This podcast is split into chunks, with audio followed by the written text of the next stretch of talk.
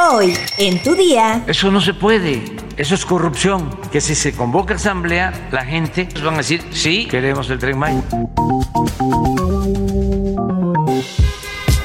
Tu día con el Universal. La información en tus oídos. En tus oídos. Hola, hoy es martes 18 de octubre de 2022. Queremos mandar un saludo a todos los que escuchan este podcast, pero también queremos pedirles un favor. Recomiéndenlo con todos sus amigos y familiares. Díganles que en ningún otro podcast estarán mejor informados. Ah, ¿no me creen? Pues entérate. Nación. El presidente Andrés Manuel López Obrador amagó con no concluir el tren Maya hasta Chetumal por conflictos territoriales. Aquí es querer hacer su agosto. Eso no se puede, eso es corrupción. Y no han querido convocar asamblea, porque yo estoy seguro que si se convoca asamblea, la gente, los ejidatarios van a decir, sí, queremos el tren Maya. Metrópoli. Una balacera afuera de la plaza comercial Metrópoli Patriotismo en la alcaldía Benito Juárez dejó como saldo un presunto asaltante muerto, otro lesionado y un elemento de seguridad también herido. De acuerdo con información de la Secretaría de Seguridad Ciudadana, uniformados repelieron una agresión al frustrar un asalto a un cuentaviente en la colonia San Pedro de los Pinos, alcaldía Benito Juárez, tras lo cual uno de los posibles responsables perdió la vida y un elemento resultó con una lesión en la cabeza. Los hechos ocurrieron en la parte trasera de la plaza, hasta donde arribaron equipos de emergencia. Testigos refirieron que por lo menos escucharon seis detonaciones de arma de fuego. Según información proporcionada por la Secretaría de Seguridad Ciudadana, tres hombres y una mujer fueron los que intentaron asaltar a un cuentaviente antes de su ingreso a la plaza. Según la narrativa de los hechos, un hombre de 31 años pidió a policías capitalinos que lo acompañaran a una sucursal bancaria ubicada dentro de la plaza comercial. Sin embargo, antes de ingresar, se aproximaron tres hombres y una mujer, uno de los cuales golpeó a un oficial con un arma de fuego y trató de amagarlo. Por lo anterior, al ver su vida en riesgo y la de sus compañeros, y en apego al protocolo de actuación, el oficial accionó su arma de cargo en contra del agresor. Se informó que los policías de la Secretaría de Seguridad Ciudadana recuperaron 754 mil pesos en billetes de diferente denominación, los cuales intentaron robar los probables responsables. Estados.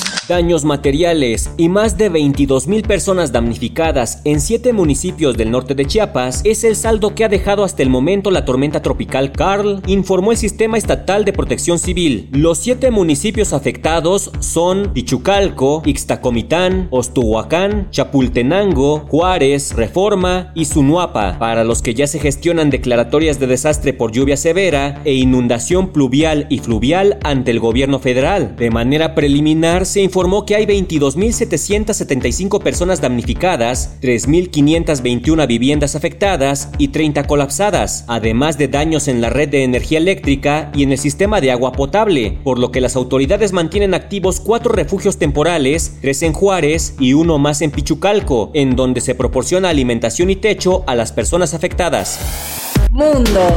Un avión militar ruso se estrelló contra un edificio de apartamentos ubicado al oeste de Rusia, según dijeron residentes y medios de comunicación locales, el piloto pudo haber salido expulsado momentos antes del impacto. El incidente se produjo la tarde de este lunes 17 de octubre, cuando el avión L-39, que se cree que es de entrenamiento, se estrelló contra un bloque de apartamentos en Jeisk, que se encuentra a orillas del mar de Azov frente a Ucrania. Una gran bola de fuego fue visible tras el impacto, provocando un incendio en el edificio de nueve plantas, de acuerdo con videos que circulan en redes sociales. Hasta el momento se desconoce si hay víctimas por el incidente. Cartera. En plena discusión legislativa sobre el destino que tendrán los recursos abandonados en cuentas bancarias, las autoridades mexicanas buscan que la población voltee a ver el dinero que tiene acumulado en distintos productos financieros. De acuerdo con datos de la Comisión Nacional de Sistema de Ahorro para el Retiro, en el país existen alrededor de 18 millones de cuentas asignadas, de las cuales los trabajadores propietarios desconocen que las tienen o en qué afores se encuentran registradas. En dicho universo de cuentas, 8.7 millones están depositadas en el Banco de México y el resto ya se encuentra asignadas entre 10 afores que operan en el país. Ante ello, la CONSAR lanzó una campaña testimonial denominada ¿Quién te va a mantener en el futuro? con la finalidad de concientizar a los trabajadores de la responsabilidad que tienen en la construcción de su futuro y motivarlos para que se involucren con su cuenta de Afore. Actualmente existen 71.8 millones de cuentas individuales, de las cuales más de 18 millones están asignadas a una Afore y de estas 53% corresponden a jóvenes entre 15 y 35 años. Por ello, con esta campaña, la CONSAR hace un llamado a todos los trabajadores a identificar y ocuparse de su cuenta de Afore, explicó el organismo. La CONSAR añadió que el SAR, operado por las Afores, se percibe lejano para la mayoría de los mexicanos, ya que se asocia con el final de la vida laboral en la vejez, lo cual provoca que los trabajadores no se involucren con su cuenta de Afore.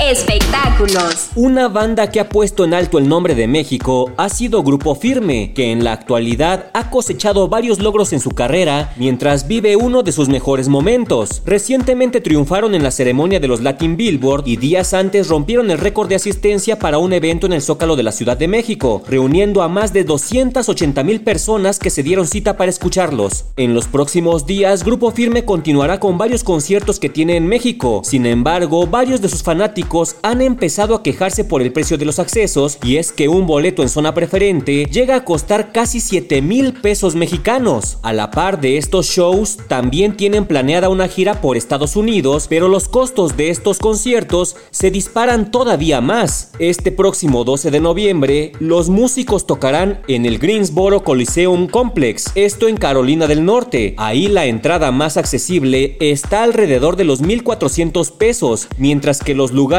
con mejor ubicación cuestan 1.130 dólares, unos 22 mil pesos mexicanos.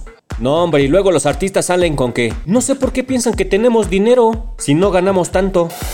¿Quieres un remedio para combatir los resfriados? Descúbrelo en nuestra sección menú en eluniversal.com.mx. Ya estás informado, pero sigue todas las redes sociales del Universal para estar actualizado. Y mañana no te olvides de empezar tu día. Tu, día, con, el Universal.